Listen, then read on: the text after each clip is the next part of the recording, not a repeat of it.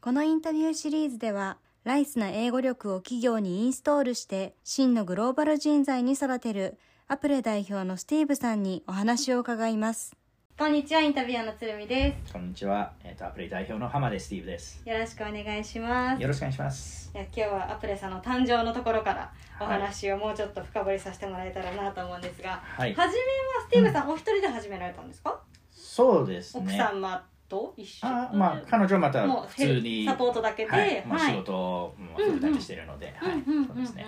はい、人あまあそうですね。うんでもスタートの時からでも逆にあの実際働いてたのは私一人かもしれないけうどん、うんあのスタートからもうちはあのまあ投資家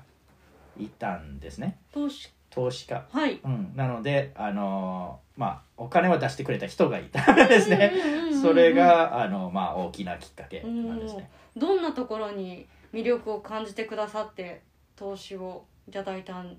でしょうって、ねあえそれを逆にそっちに聞いてもらわないと私が分かんな いですねあのーまあそうなんですねだから逆にそれも紹介だったんですね、うーんその前にいた私の会社、まあ、この話をまた全部やってもしてもいいのかなわかんないけどの方にあの本当は投資するつもりだったんですよなるほど、まあ、その方も、まあ、あのただ英語教育うんうん、に、あのまず投資したいうんうん、ってういう、ーんでこのマーケットにはポテンシャルあるから、うんうんお金出すからでその友達も、まあ、英語いろいろ教えてたのでじゃあ学校を作ろうよっていう話で声かかったんだけど、うんうん彼女は別にあの経営者にもなりたくなく、うんうん別に学校を作りたいとも思ってなかったから、ごめんなさいって言ったうんうんうんうんけど私を知ってるスティーブの方がいますよっていう感じで紹介されたので、へーでそれがまあうまうんうんくそこを結びついて、うーんはいですねなんか当時はどんな学校を作りたいと思って始められたみたいなところってありますかまあそうですねあのーその当時うは、んちょっと今とまた考えはちょっと変わってくるんですけど、うんうんうんもちろんですその当時はまあ本当にあのもっともっと英語を楽しく感じてほしいだけがメインのコンセプトだったんですよ。うんうんうんであのー本当に楽しければ、うん勉強を続けるうんうんっていうコンセプトなんですよね。うんうんでそれでだからうちもいろんな変わった授業いろいろやってたのは、うんうんそこクッキングそとかうさっきのってクおっしゃってまッしたキもんンねグとか、そうカラオケとかも、うんうんだからとにかく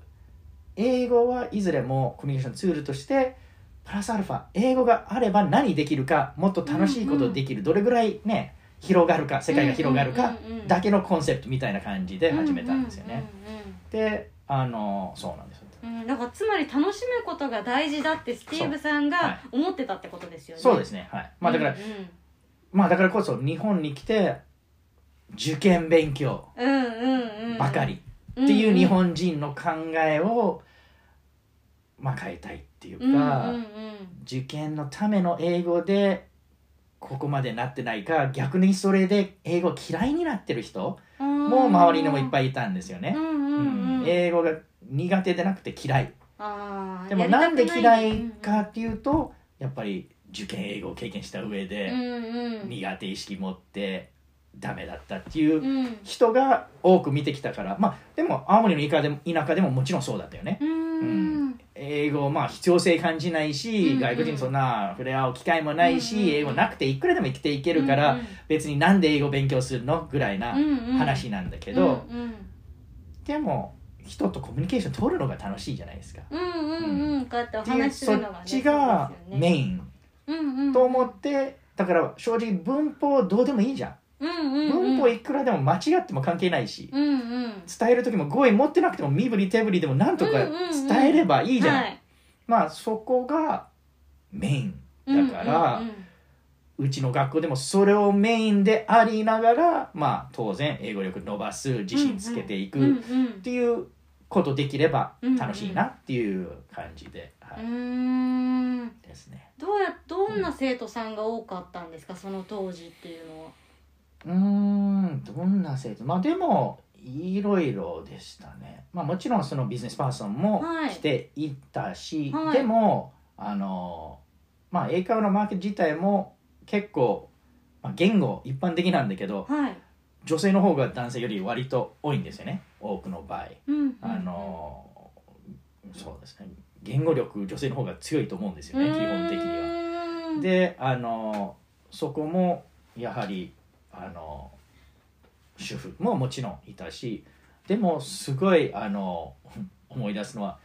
70歳70歳のおばあちゃんたちとか、はい75歳もう80歳超えてたうんうん生徒さんもいたし、うんうん。とかもう本当に様々あの、うんうんだからやってることがあまりにもちょっと変わってたから、うんいろんな人が来たんですよでいろんな取材を受けてたからそれでまたさらにへー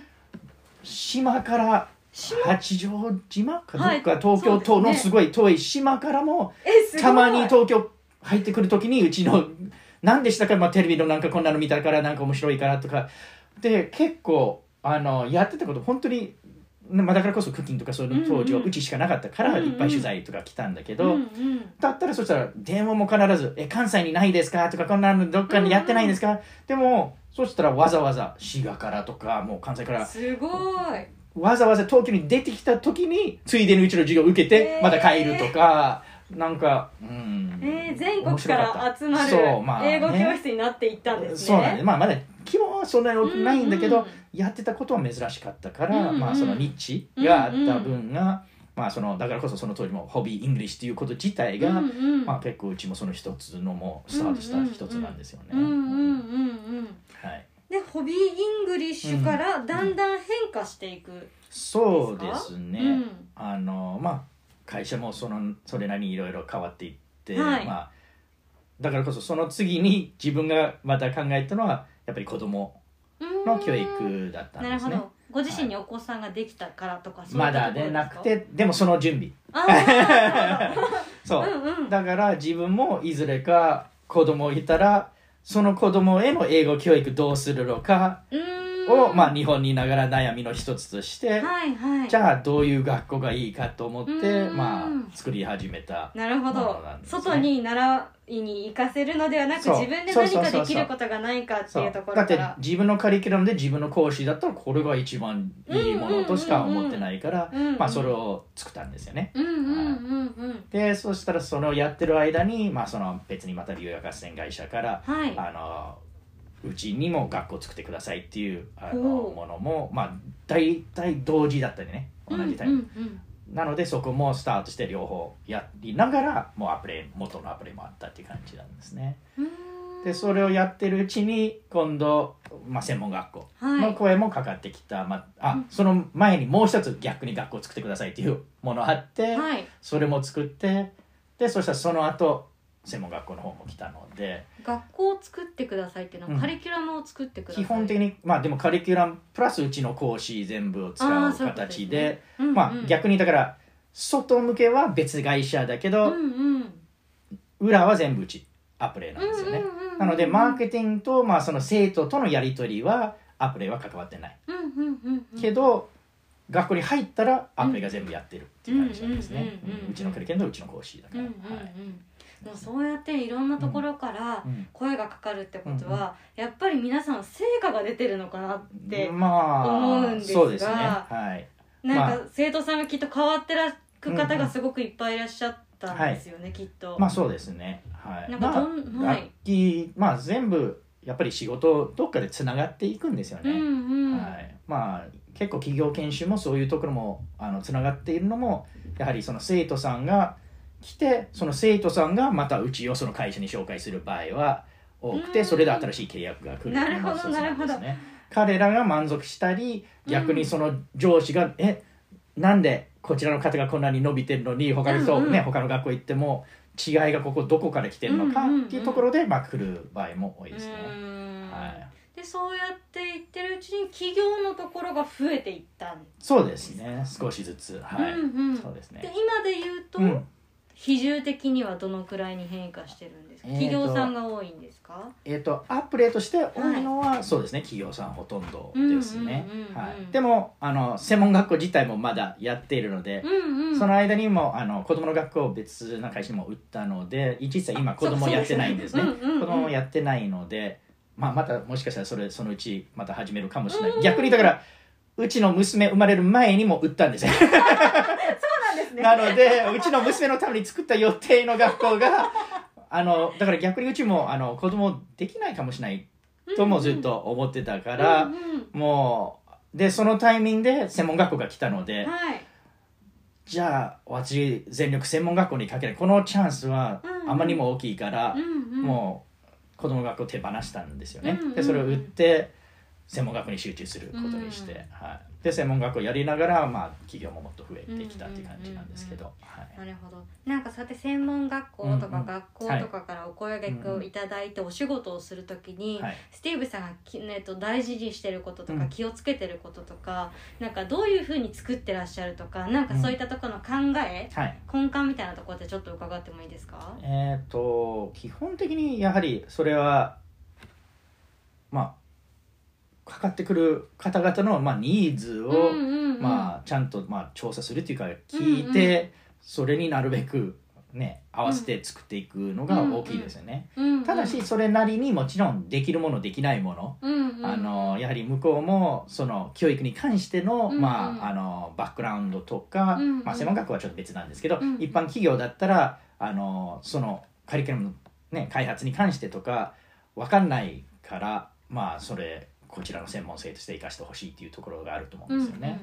なので、まあ、そこが一番大きいかな。うんうん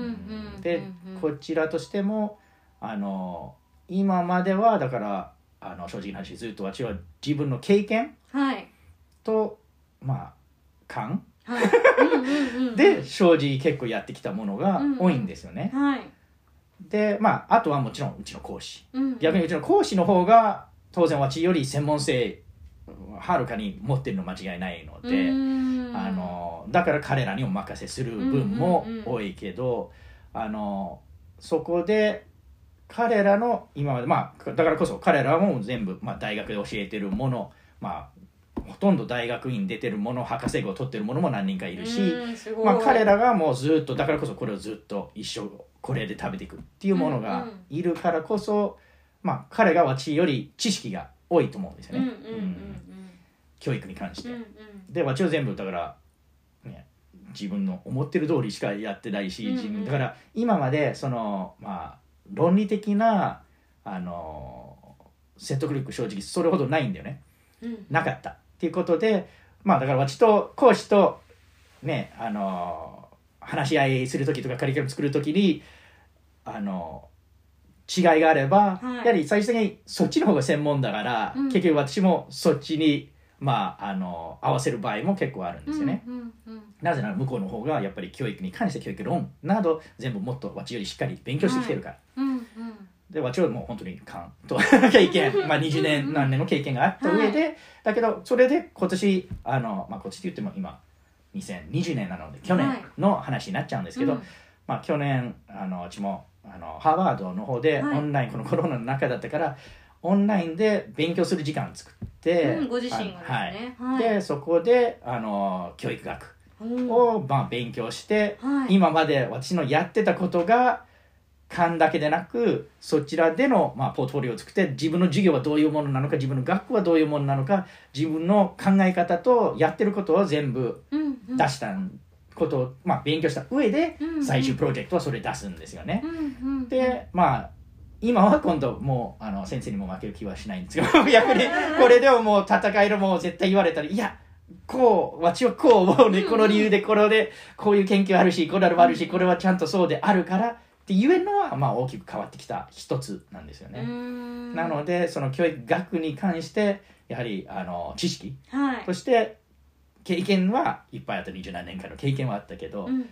知識は全て経験と勘から来てたから、うんうんうん今はちゃんと勉強した上根拠あるうんうん話し合いできるのが初めてなんだよね、うんだから根拠今までは根拠なかったから経験だ けでまあでもそれは、まあ、スティーブ思ってるだけなんや実は違うと言われたら、うん、まあそうかもしれないまあそれはスティーブのやり方だから、うん、まあそうかもしれないっていうだけなんだけどじゃあ私のやり方は何なのかっていうのは、うんうんやっぱりそこら辺はもう少し、うんうんあの、はい、分かってきてなんでやってることは間違ってなかったのなやっと幅見てくれる認めてくれるならうんうんうんそれは私も嬉しいって感じで、うはいんうんうんうんですいねやでもそのそれだけスティーブさんにお声がかかるってことは、その直感がすごくいい、まあラッキーなんですね。はい ででそこにやっぱり経験があって、うんせそのはいはい経験がないとでも逆に言うと説得力ってないじゃないですか、まあそうですね。はい、だからそうすごく素敵な経験だまあ、なっんたとんだかろうでな、もね、18年間やってきてるのもそこだと思うんですけど、ね今も伸びてるんでですよね、まあはい。いやはい、じゃあそのあたりのお話はまた次回聞かせてください、ありがとうございますありがとうございます。